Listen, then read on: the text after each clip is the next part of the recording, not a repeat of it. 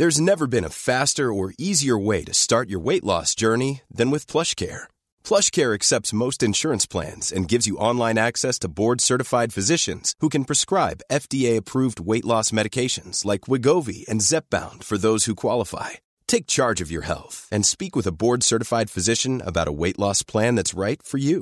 Get started today at plushcare.com slash weight loss. That's plushcare.com slash weight loss. plushcare.com slash weight loss. Heraldo Radio, con la H que sí suena y ahora también se escucha.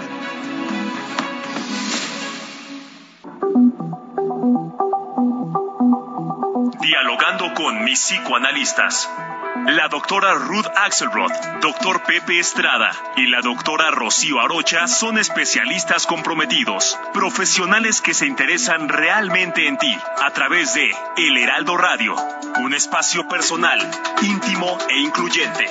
Dialogando con mis psicoanalistas. Comenzamos.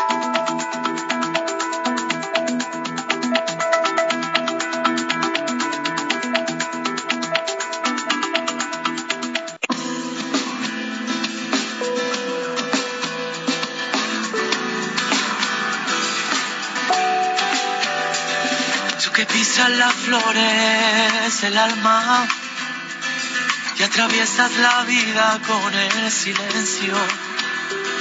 Tan cobarde, tan malas entrañas, sin aviso siempre atacas por dentro. Nadie quiere que bailes con nadie. Quédate con cada lágrima que brota. Puedes irte por donde llegaste. Llévate contigo siempre la derrota. Vida, no pases de largo. Y sálvanos de quien nos tiene. Vete, ¿Qué tal? ¿Qué tal? Buenos días. Estamos como cada sábado en su programa favorito de la radio, dialogando con mis psicoanalistas. Soy Rocío Arocha y les doy la bienvenida a este programa el día de hoy. Muy buenos días, yo soy Pepe Estrada y es un placer estar con todos ustedes como cada sábado en nuestro programa favorito de la radio. Hoy amanecimos con un sábado este nebladito, eh, un, un sábado que se presta para conversaciones ahora sí que profundas, mi querida Rocío. También tenemos la compañía de nuestra querida amiga y colega, la doctora Ruth, Axel, Ross, ¿cómo están? Buenos días, Pepe y. Qué gusto, qué gusto. Nuestro programa favorito de la radio el sábado, como dicen bien. Vamos a ver qué vamos a aprender todos juntos hoy. Así es, así es. Les recuerdo nuestras frecuencias en La Laguna, el 104.3 de FM. En La Paz, el 95.1 de FM. En McAllen, el 91.7 HD4 FM. En Monterrey, 99.7 de FM. Y en Morelia, en el 1240 de AM. Hoy con un tema, pues, eh, como nos gustan, siempre eh, profundos, siempre polémicos, para pensar, para discutir, eh, con ideas, pues, que esperamos eh, sirvan, sirvan para algo entre lo público y lo privado. Comenzamos. Nadie quiere que bailes con nadie. Quédate con cada lágrima que brota. La presencia del COVID-19 para la humanidad fue una sorpresa y generó cambios importantes en nuestra cultura y nuestra civilización. Nos sorprendió la forma en que la Organización Mundial de la Salud nos convocó como ciudadanos del mundo a cómo cuidarnos y nos ofreció los lineamientos a seguir frente a los peligros virales. Le otorgamos un nuevo valor a la vida, a la vejez y a la salud. El cuerpo, como la gente a cuidar cada día, tuvimos más necesidad de considerar qué comer, cuánto dormir, cómo trabajar, cómo vestirnos. Fueron muchos de los cuestionamientos cotidianos. Aprendimos a vivir más en casa y con los recursos que teníamos, pues extrañamente la calle resultaba un lugar peligroso. La forma como la humanidad se enfrentó a la pandemia fue heroica. Todos los habitantes de la Tierra reaccionamos para sobrevivir. La ciencia gestó una revolución para el desarrollo inmediato de vacunas y medicamentos, y aunque hubo grandes diferencias entre los reglamentos de cada país, el resultado nos mantiene de pie. Desde luego, hubo pérdidas irreparables y muchos hemos tenido que superar poco a poco los duelos. ¿Qué se quedará en nuestra caja de herramientas socioemocionales? Usar cubrebocas para cuidar la propia salud, a ser responsables por los otros, a cuidar los recursos personales, a aceptar la vulnerabilidad humana y bajarle al narcisismo social, reemplazar las formas clásicas de trabajo por home office, reconsideramos nuestra ropa y su uso, requerir menos transporte. El Internet fue un gran amigo, pero tiene sus riesgos, el valor de la familia, el manejo de la sociedad y el confinamiento. Recuéstate en el diván y cuéntanos qué aprendizajes te dejó a ti la pandemia. Los seres humanos hemos logrado un gran desarrollo, mismo que se debe, entre otras cosas, a la capacidad adquirida de vivir en la comunidad, pues esta permite la división de tareas, trabajos y funciones, de tal manera que grandes proyectos que en lo individual serían imposibles, en comunidad se tornan viables.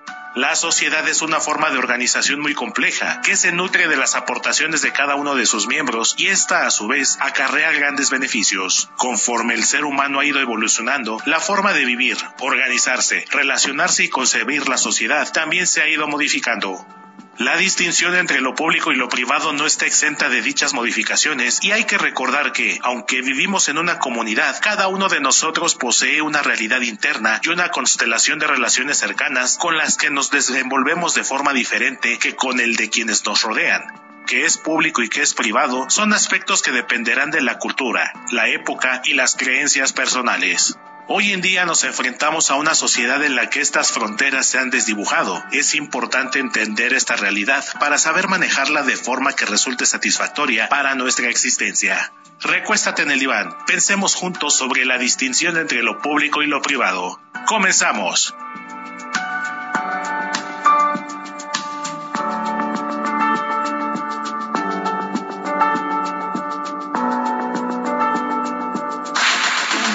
Si deseas platicar con los psicoanalistas, nuestro número en cabina es el 55 80 69 79 42. O puedes enviarnos un WhatsApp 55 30 10 27 52.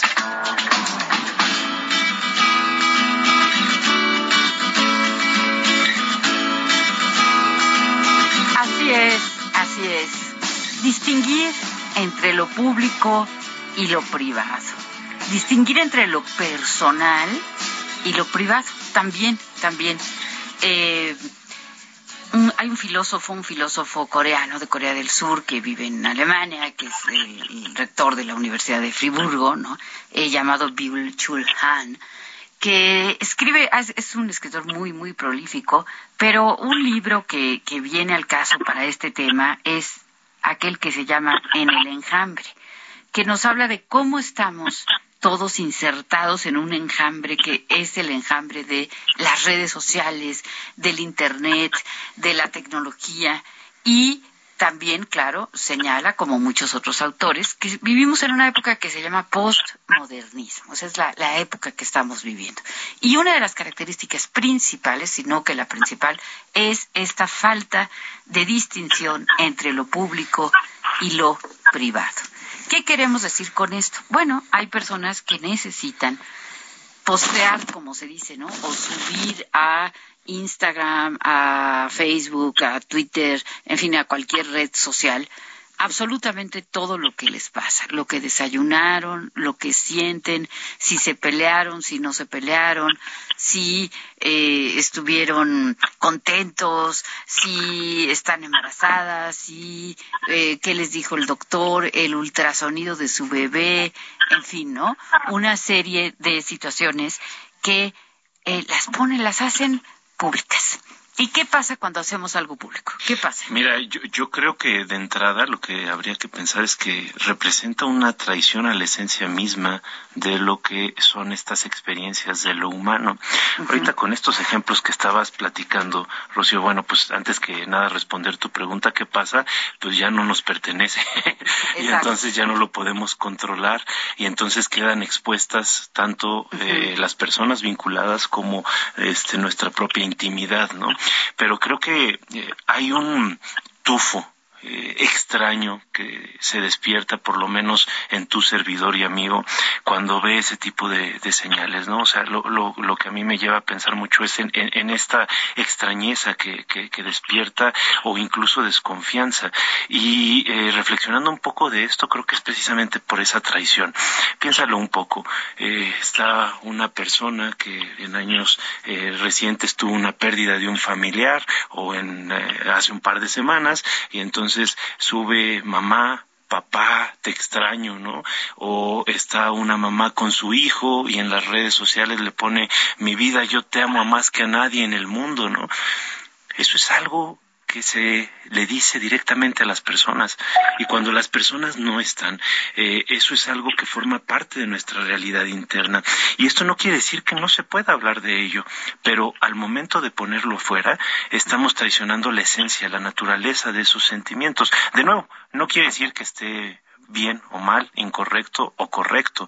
Simple y sencillamente eh, pertenecen a esferas distintas, vamos a decirlo de esta manera, ¿no? Entonces, eh, vamos a pensar que el afecto, el cariño, no crece a la luz del público el afecto y el cariño crece al interior de una relación o de un mundo interno. Y entonces cuando lo ponemos ahí se desdibujan estas dos esferas, creando una confusión. Y obviamente, bueno, con todos los riesgos que atañen este, a las redes sociales y al mundo tan complejo en el que vivimos, ¿no? Eh, ¿Tú cómo la ves, mi querida Ruth? Mira, creo que eh, me encanta el tema, pero no nos van a alcanzar 10 horas para poder hablar sobre ¿no? la polaridad entre lo público y lo privado, como si fueran binarios, ¿no? O, o, tengo una decisión de hacer público un evento, o me rijo por un derecho público, o me, dijo, me rijo por un derecho privado y tengo derecho a lo privado. Creo que generalmente nos estamos moviendo en los dos polos simultáneamente y eh, yo cuidaría mucho que para moverse entre uno y otro hay tradiciones, ¿no? Lo que uno hace de manera pública, lo que el grupo te invita a hacer de manera pública y simultáneamente a esas costumbres, a esas tradiciones, tenemos la posibilidad y el derecho a tener un ejercicio a la intimidad, tenemos derecho a tener nuestros propios secretos en nuestras propias fantasías, ¿no? En, nuestras propias eh, demonios, nuestras pulsiones, nuestros... Pero bueno, eso atañe al espacio individual, de la intimidad, de lo privado, de cada uno de nosotros. Tenemos el derecho natural del ejercicio de lo privado, de la, de la intimidad, que podemos decidir cada uno si lo compartimos o no lo compartimos. Ahí me parece que está lo lindo. ¿Qué decido compartir? Y qué decido no compartir.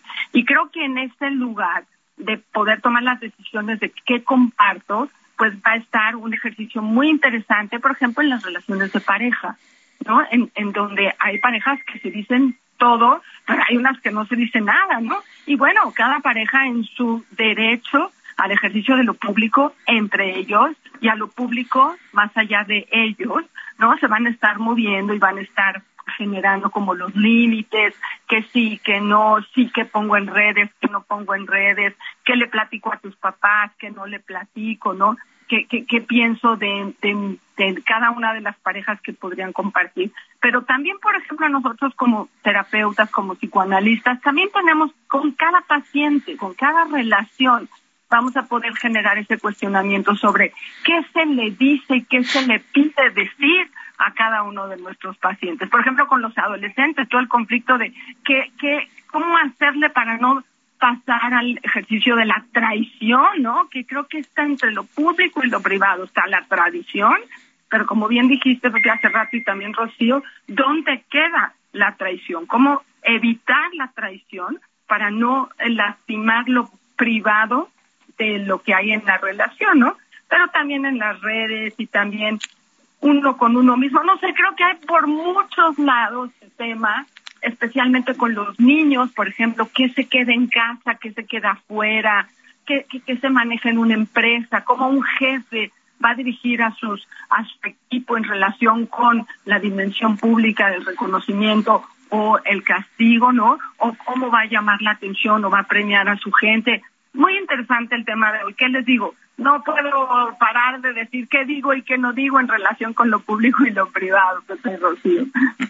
Claro, claro. Eh, sí, son, son eh, eh, asuntos que es, es muy importante eh, reflexionar, ¿no? Eh, pensaba yo en estas palabras de, de Hegel, ¿no? El filósofo alemán, pues, por excelencia, eh, donde él hace esta distinción entre el Estado, el ser un ciudadano, y el ser un familiar. Y pone ejemplos realmente interesantes, porque dice, bueno, un trabajador, una persona que está en la vida social, pues, por ejemplo, así, así lo pone tal cual Hegel, ¿no? El día que muera, pues es sustituible por otro trabajador. Sin embargo, en su familia no es sustituible. Su familia no quiere hacer algo con ese cuerpo, quiere hacer algo eh, en su recuerdo, quiere eh, tener un homenaje a esa persona. Y ahí hay, me parece, una forma para pensar la diferencia entre lo público y lo privado. Hay, como muy bien señalabas hace rato, Pepe, esferas distintas. Una esfera es la esfera de la familia, de mis personas eh, cercanas, a las que les atañe las cosas más personales, las cosas más íntimas. Y hay otros aspectos de mi personalidad o de mis acciones que pueden ser públicas. Mi trabajo es público, pero la relación con mi pareja, pues realmente es algo privado. Eh, lo que aporto a la sociedad, pues es público, pero lo que desayuné en la mañana, pues la verdad es que es privado o, lo que estoy padeciendo. Sí, es, bien interesante eh, eh, esta parte. Sobre todo, digo, estaba pensando en esta definición que nos da María Moliner en su eh, fabuloso diccionario, que es uno de los más utilizados en la lengua española y aparte hecho por una mujer este, de forma independiente, así en sus ratos libres. Es, un libro fabuloso. Pero en este diccionario justamente ella hace la, distinción entre lo público y lo privado hablando específicamente de que lo privado es aquello que tiene que ver con los seres directos de la familia, con las eh, prácticas eh, personales, la intimidad y sobre todo con las necesidades personales, ¿no? Y entonces ahí nos pondríamos a, pensar, bueno, ¿y entonces por qué tengo que estar subiendo si me salió un granote o este, si me desayuné unos huevos con tocino o este, las cosas que de alguna manera me están regalando mis, mis seres queridos? ¿No? Entonces, como que las esferas se van volviendo cada vez más amplias y es que sí, evidentemente somos seres bien complejos, ¿no? Eh, la, vida en sociedad creo que es algo que tenemos que estudiar constantemente y reflexionar sobre ella, pero eh, pensando un poco más en este tema de lo privado, ¿de dónde surgirá la necesidad de compartir estas cosas que en realidad transgreden las fronteras del pudor, por ejemplo, o de la intimidad? O sea, cuál es el propósito. Digo, en algún otro programa hemos hablado de este tema del flex culture, ¿no? De estar presumiendo y demás, pero hay algo bien interesante que tiene que ver también con la miseria, ¿no? Eh, con el dolor, eh, presumir el dolor o presumirse en carencia es como una llamada de auxilio a este mundo que a veces no nos escucha o que nos deja con silencios. Entonces habría que reflexionar mucho sobre eso, Rocío. Eh, yo diría dos cosas, ¿no? Uno, dime de lo que presumes y te diré de lo que careces. Es decir, cuando alguien sube, por ejemplo, en Instagram, ¿no? Fotos con muchas personas, pues nos está hablando de que, según esto, pues se relaciona mucho, tiene muchos amigos, etcétera. O sube lo que se llama selfies, ¿no? Su propia eh, imagen. Pues a lo mejor nos está hablando, o no a lo mejor nos está hablando de una necesidad de eh, muy narcisista, ¿no? Véanme, denme, denme aprobación. Pero otra cosa importante es, imagínense desnudarse, quitarse toda la ropa y exhibirse ante un público desconocido. ¿Cómo me, voy a, ver? Es decir, se van a notar todas mis imperfecciones, mis cicatrices, varices, manchas, eh, celulitis, en fin, ¿no? Todas aquellas eh, vulnerabilidades. Y ese es el punto. Cuando yo publico algo personal, me estoy poniendo vulnerable. Y al, poner Nerme vulnerable, claro, me pueden atacar. Pero vamos a un corte, regresamos.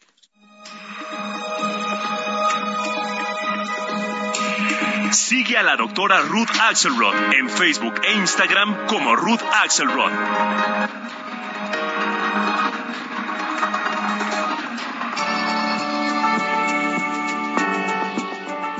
De acuerdo con el especialista español José Reubieto, hace unos años exponer en público los aspectos íntimos resultaba obsceno y solo obtenía rechazo y sanción. Pero hoy en día se ha diluido esta división y se han desarrollado un amplio abanico de modalidades de exponer lo íntimo, como los reality shows y las redes sociales, que facilitan cierta desinhibición entre sus usuarios.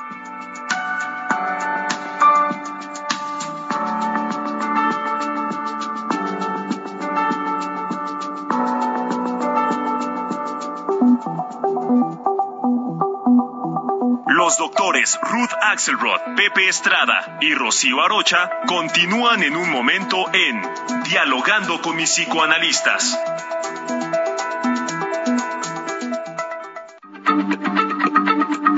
Heraldo Radio, la H se lee, se comparte, se ve y ahora también se escucha.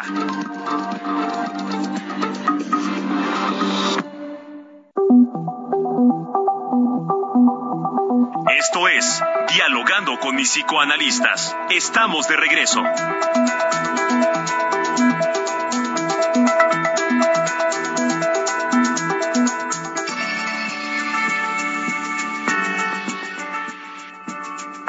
Últimos tiempos ha tomado fuerza el término extimidad, acuñado por el especialista francés Jacques Lacan, que consiste en hacer público aquel acto, acontecimiento o pensamiento que es privado para darle sentido en el mundo exterior, principalmente en medios digitales para tener una sensación de existencia.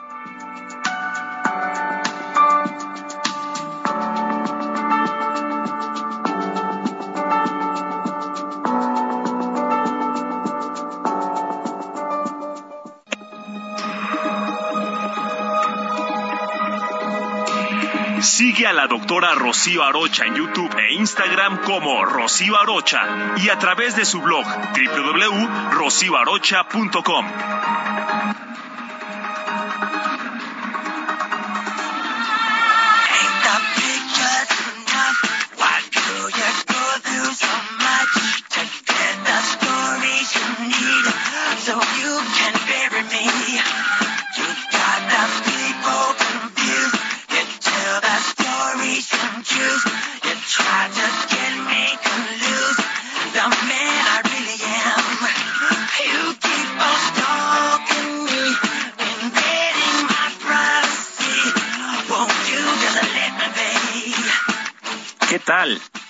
Estamos de regreso en nuestro programa favorito de toda la radio, dialogando con mis psicoanalistas, como todos los sábados, con temas de actualidad y bueno, en grata compañía de las queridas doctoras, psicoanalistas, amigas, colegas, ¿qué más puedo decir?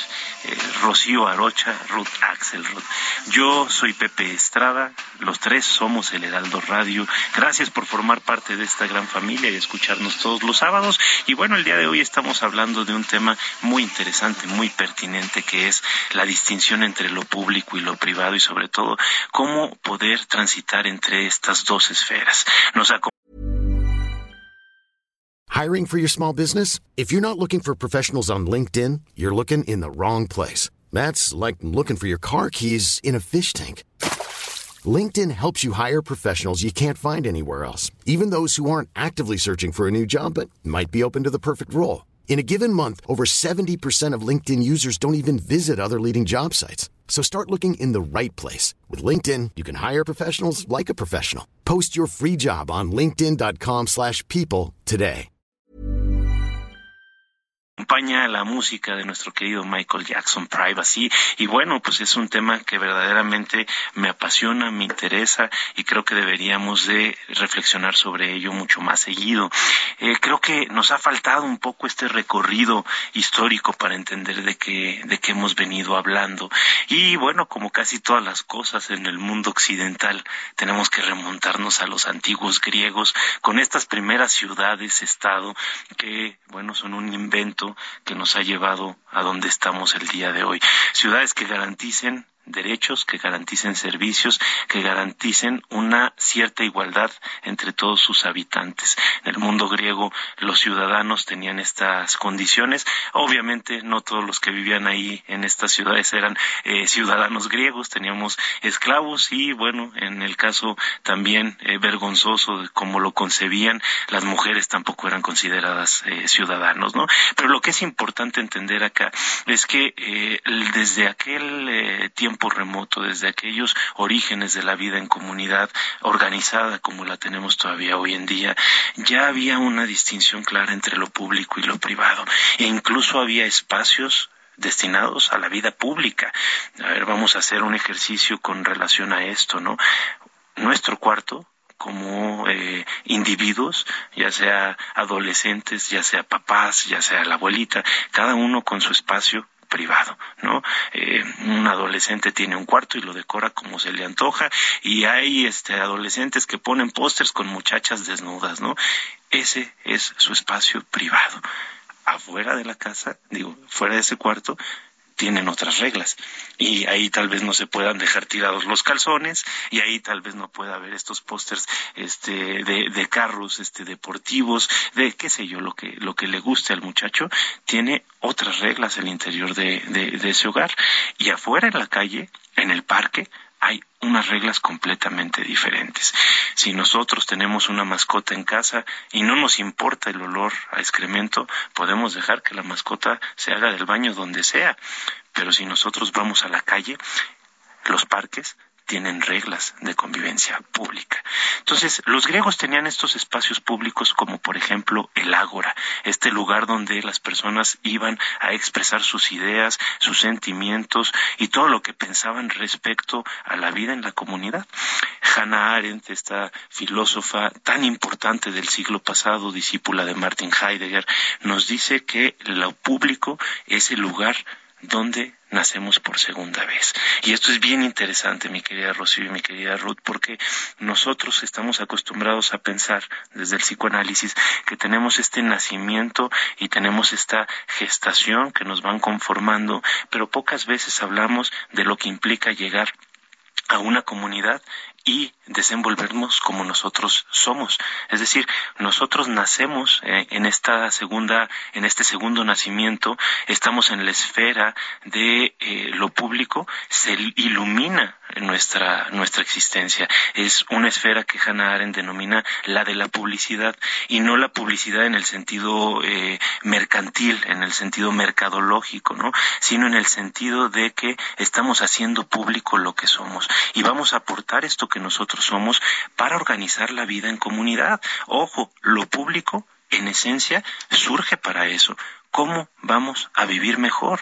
¿Cómo vamos a hacer uso de nuestros recursos para nosotros estar mejor situados y tener una mejor comunidad? Entonces, ¿en qué aporta a la comunidad el que yo enseñe los calzones que traigo puestos el día de hoy, mi querida Rocío? Respóndeme, por favor. Es una gran, gran, gran, gran pregunta, ¿no? Y creo que todos tendríamos que reflexionar, pensarlo siquiera dos veces antes de mostrar algo que es personal, que es íntimo, en una red social. Tenemos un mensaje de Ana Lilia Peris que dice, Texnec es la enfermedad de cuello eh, es una enfermedad que se causa al estar todo el día en el celular. La luz blanca es mala para los ojos, la falta de sueño. Dice, por otra parte, desde el punto de vista marketing, el gran éxito de las redes sociales es que eres visto. Se pregunta, ¿tendrá esto que ver con la soledad? Excelente tema. Felicidades. Tenemos un mensaje de voz. Hola, buenos días, grupo de. Este es un placer saludarlos. Espero que todos estén muy bien. Y este, para felicitarlos este, por su gran trabajo. yo soy Jesús y pues yo creo que el tema de privacidad y público es un tema muy, este, muy interesante, ya que a veces no sabemos que que es realmente lo que se puede, este, lo que es público y lo que es privado, ¿no? Tanto como, mm, este, como cuando regañas a tus hijos, ¿no? En la escuela no los puedes regañar de cierta forma para que no para que no sean humillados dentro de sus amigos y dentro de la, de la zona escolar y dentro de la casa se tratan diferente, ¿no? Bueno, yo creo que ahí es como que algo como privado y público y este no sé si esté muy bien. Cuídense mucho y espero que estén bien todos. Gracias.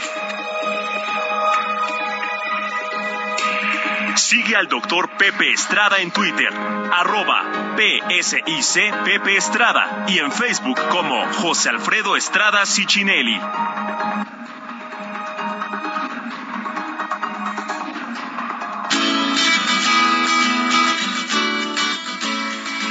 Pues sí, muy interesante esta pregunta que nos hace nuestro radio escucha. ¿Cómo distinguir qué es lo privado y qué es lo público? Pero, Ruth, tenemos mensajes. Bueno, eh, ahorita entramos con los mensajes de, de Ruth. ¿Cómo, ¿Cómo podemos distinguir, Pepe? ¿Qué es lo público? ¿Qué es lo privado? Fíjate que es, es bien interesante. A, mí me gustaría aquí pensar en, en, dos puentes, ¿no? Digo, en dos circunstancias. Hay, como bien, bien decíamos, estas dos esferas. Lo podemos contemplar de muchas maneras, pero a mí me gusta verlo como esferas. Y debe de haber una comunicación, debe de haber un puente que haga un cruce entre estas dos esferas para que haya una relación, porque si no seríamos seres meramente eh, públicos o seres meramente privados. Y ojo, también creo que no hay que eh, ponerlas en oposición, creo que son diferentes, pero están de alguna manera relacionadas la una con la otra.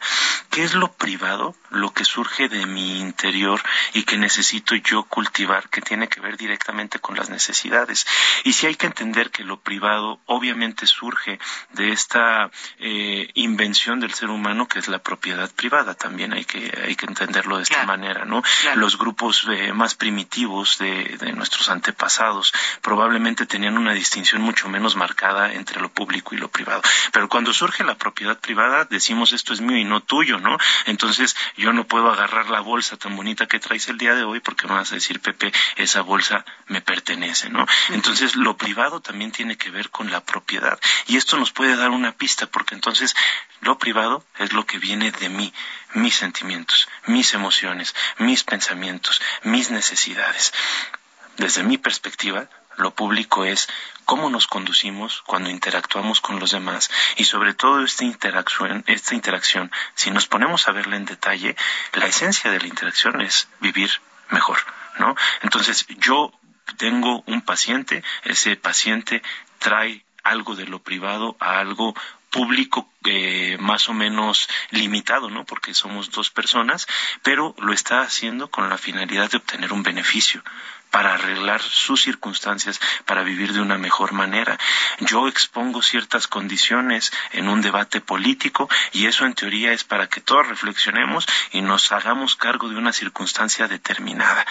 Pero llegar y empezar a decir que si uso o no cubrebocas, si tengo derecho o no contagiarme y cosas por el estilo, ya es otro boleto, ya estamos hablando de cosas de mi afectación, de mi idea personal que queremos utilizar para manipular lo público. Entonces, no sé si por ahí, ¿cómo lo piensas tú, mi sí, querida sí, absolutamente. Estaba pensando yo en un ejemplo. ¿No me escuchan? Sí, sí, ya, te, escuchamos, Ruth. Ay, pues voy a meterme en lo privado para hacerlo público. Si me permiten, tenemos varios mensajes. Adelante.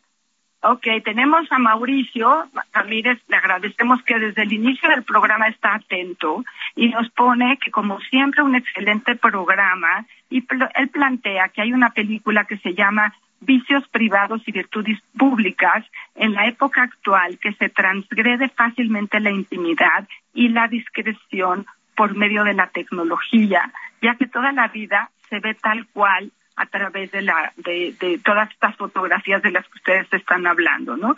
Siendo un factor que eh, podría mejor humanizar y desmitificar para lograr un mejor mundo, como dice Pepe, valdría la pena cómo usar este, eh, esta posibilidad virtual. El señor José Solís, que también nos anda siguiendo, se lo agradecemos mucho, nos dice eh, del exhibicionismo, de la necesidad de llamar la atención hay personas que no pueden ser discretas ni sensatas. Lo que piensas es tuyo, pero cuando lo comunicas pertenece al mundo. Y no es posible meter reversa. Tengamos cuidado muchos saludos de parte de José Solís. Y la señora Lolita nos dice algo también muy lindo. Nos dice, hola apreciados doctores, muy buenos días. Nuevamente con el placer de saludarlos, intercambiar opiniones.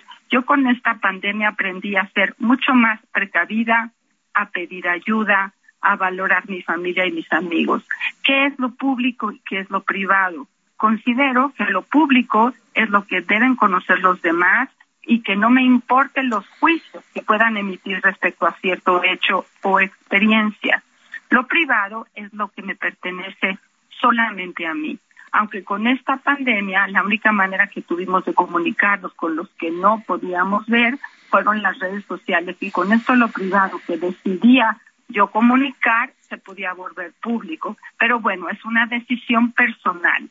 Les envío un fuerte abrazo y mis mejores deseos para que esta semana sea grandiosa. Y claro, nos faltaba Patti Pacheco, que está aquí con nosotros. Patti, buenos días. Dice, mi programa favorito, dialogando con mis psicoanalistas. Dice, hay muchas cosas que reflexionar. Dice, a veces no puedo ser abierta con todo lo que hay como un secreto profesional, si yo fuera un terapeuta, si yo fuera un abogado. Hay cosas que son solo eh, de la línea privada. Pero yo quiero saber qué hace la gente que a veces me molesta, puede molestar con interpretaciones o que usa su narcisismo para vulnerarme, ¿no? Y entonces eh, creo que hay que pensar cómo reaccionar y cómo hacer comentarios en la red para poder tener cuidado en no vulnerar a los demás y no vulnerarse a sí mismos, ¿no? Dice, me gusta mucho mi programa favorito porque nos ayuda a crecer, a aprender y nos aporta para nuestra identidad personal. Entonces, bueno, a los cuatro, a José, a Patti, a Mauricio, a Lolita, muchas gracias, que siempre nos acompañan y nos ayudan a seguir pensando. En este sentido, eh, creo que seguiría con esta idea del, eh, derecho a lo público, el derecho a lo privado. Es decir, esta necesidad de reflexionar qué quiero que la gente sepa y qué no quiero que la gente sepa, qué necesito en, relación al reconocimiento personal, estamos hablando de la soledad, como nos decía nuestra radio escucha, o estamos hablando de esta necesidad narcisista, todos tenemos un poquito de todo esto, ¿no? Pero ¿cómo podemos eh, participar de lo íntimo a lo público ser vulnerables y poder tener esta reglamentación social de la que hablaba Pepe de forma natural, para poder tener reglamentaciones que están dichas o no dichas, pero que implican tradiciones para llevarnos a un lugar social adecuado, ¿no? Porque hay cosas que no se pueden hacer. Estaba leyendo el libro de Rosa Montero, El peligro de estar cuerda, ¿no? Esta linda novela en donde habla de cuando alguien es diferente a los demás y no puede seguir las reglas públicas, es marcado como un ser diferente y entonces ya queda segregado. O sea, hay peligros en tanto no conocemos la reglamentación pública o no la queremos seguir y entonces, bueno, hay consecuencias. Entonces, todo el tiempo hay que estar reflexionando al respecto de qué hacemos con lo, privado, lo íntimo, pero también lo individual. ¿Quién soy yo frente a las dos reglamentaciones? ¿Qué de esto me queda cómodo? ¿Dónde me adapto? ¿Y dónde soy feliz de estar adaptándome, ¿no? Y tomo las consecuencias, ¿no es así, Rocío? Claro, claro, así es, por supuesto. Eh, aprovecho para darle las gracias a Héctor Vieira, que es nuestro productor, y a Kike Hernández en los controles, que siempre están aquí al pie del cañón. Eh, eh, estaba yo dando un ejemplo de que fue un, bueno, un caso que conocí de una jovencita 16 años, el novio la corta porque le dice que está gorda. Ella se pone a una dieta muy rigurosa y eh, un día que ya se encuentra a sí misma muy delgada, se toma una foto desnuda y se la manda al novio. El novio publica la foto en una red social. Claro, las redes sociales tienen controles y entonces bajan de inmediato ese contenido, pero en lo que lo bajaron, sí, a lo mejor fueron dos minutos, pero ya muchas personas lo habían visto, le habían tomado una foto y esta pobre chica pues fue expuesta ante toda una, una comunidad, ¿no? Alguien que eh, ella tenía derecho, claro, a eh, mandarle una foto a su novio, pues sí, pero el novio no tenía derecho a subir esa foto a las redes. Ahí hay eh, consecuencias muy, muy graves por no pensar, por no poder distinguir. No es tanto no pensar, sino no poder distinguir. Fíjate, sí, qué, qué interesante. Eh, creo que es una de las cosas que nos faltan más en esta sociedad, aprender a discernir, ¿no? Este, no nos enseñan mucho, menos en estos tiempos. A mí me gustaría continuar con esta idea de, de Platón que dice, la mayor declaración de amor es la que no se hace las personas que sienten mucho hablan poco. Y esto es bien interesante porque volvemos al tema, ¿no? Hace ratito un radio escucha nos ponía un ejemplo del regaño con los hijos, ¿no? Y hay una frase también muy conocida que nos dice así, se regaña en privado, este, se felicita en público, ¿no? Y esto obviamente teniendo en cuenta estas distinciones. Acá, antes de irnos al corte, hablábamos de este poder o este manejo que se puede eh, llegar a hacer de lo privado con aras a obtener este beneficio, ¿no? Y eh, hace poquito hablaba también otro radio escucha de la manipulación. Entonces, junto a estas ideas para tomar en cuenta que la distinción entre lo público y lo privado va a estar tocada por conceptos como el de libertad, como el de responsabilidad, como el de autoridad y como el de respeto, este, obviamente también englobados con dinámicas de poder. No, no quiero perderlos, nuestros queridos radioescuchas con esto. Son temas bien interesantes, pero lo que sí es interesante es que si yo empiezo a decir que yo sufro mucho, lo que estoy tratando de hacer es obtener una atención o un beneficio, un cariño que me está haciendo falta a través de imponer una necesidad que es privada. Entonces, cuando hablábamos de que algo huele mal, porque está traicionando la esencia misma del sentimiento, estamos refiriéndonos a esto. Lo privado es privado. Si sufres mucho, ¿por qué lo necesitarías compartir? Es decir, no está mal. De nueva cuenta, no es una cuestión de bien o de mal. Es simple y sencillamente perteneciente a otra esfera completamente de la experiencia humana. Y aquí les voy a poner también un, ejemplo a través de dos de los puentes que me parecen más pertinentes, ¿no? Por ejemplo, el arte. Vamos a quedar con esto. Un autor hace una pintura, ¿no? Llega y pinta algo que para él es importante y entonces al ponerlo en una pared, eso ya se vuelve público. Si está en un museo, se vuelve público. Pero hay una interacción siempre con lo privado, porque cada vez que yo veo esa pieza, esa pieza me va a despertar algo a mí y me va a dar algo a saber de la persona que la pintó. Y entonces tenemos ahí una posibilidad de transitar en ambos sentidos maravillosa. Pero ojo, esa posibilidad se da porque tenemos bien separadas y bien delimitadas las esferas de lo público y lo privado. Cuando éstas se implican, se vuelve algo complejo que lastima a la sociedad, pero también lastima al individuo. ¿O cómo ves, mi querida Ruth?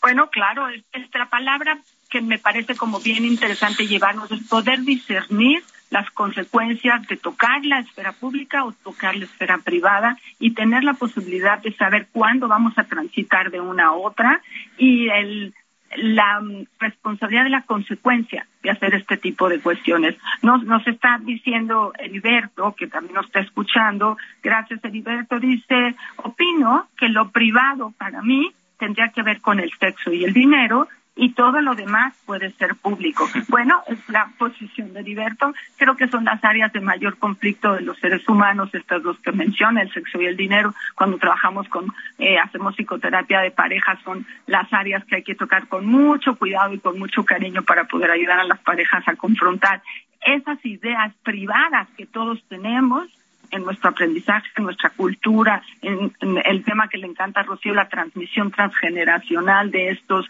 aprendizajes eh, dichos y no dichos, ¿no? Para poder entender que entendemos cosas privadas de una forma y las públicas siempre, casi siempre son diferentes a lo que nosotros entendemos.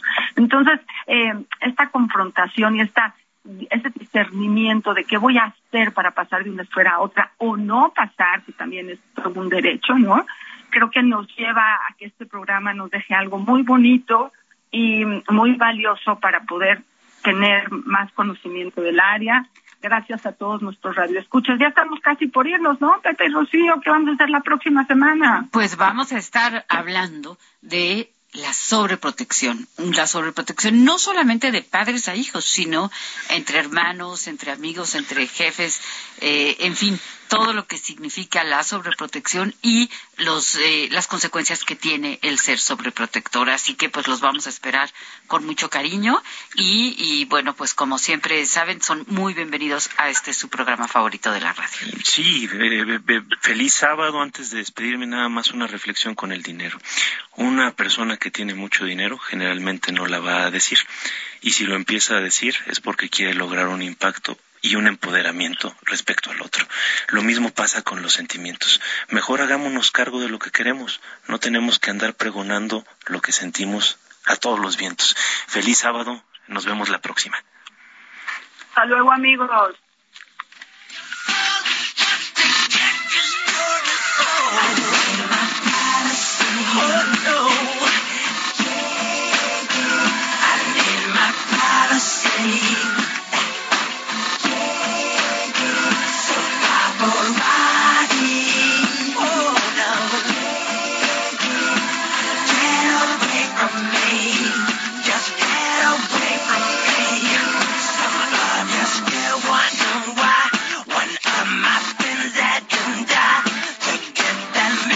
that jump was that yet you haven't heard. My friend was dead and confused like many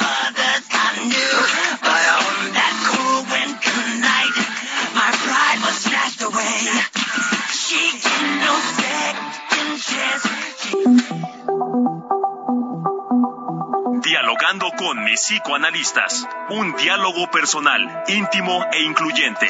Te esperamos en el diván la próxima semana.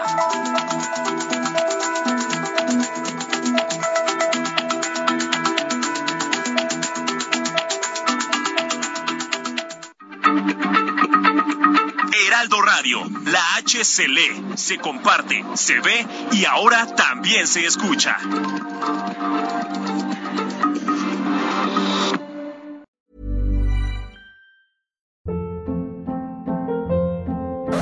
Hold up. What was that? Boring. No flavor. That was as bad as those leftovers you ate all week. Kiki Palmer here, and it's time to say hello to something fresh and guilt-free. Hello Fresh. Jazz up dinner with pecan-crusted chicken or garlic butter shrimp scampi. Now that's music to my mouth. Hello Fresh. Let's get this dinner party started. Discover all the delicious possibilities at hellofresh.com.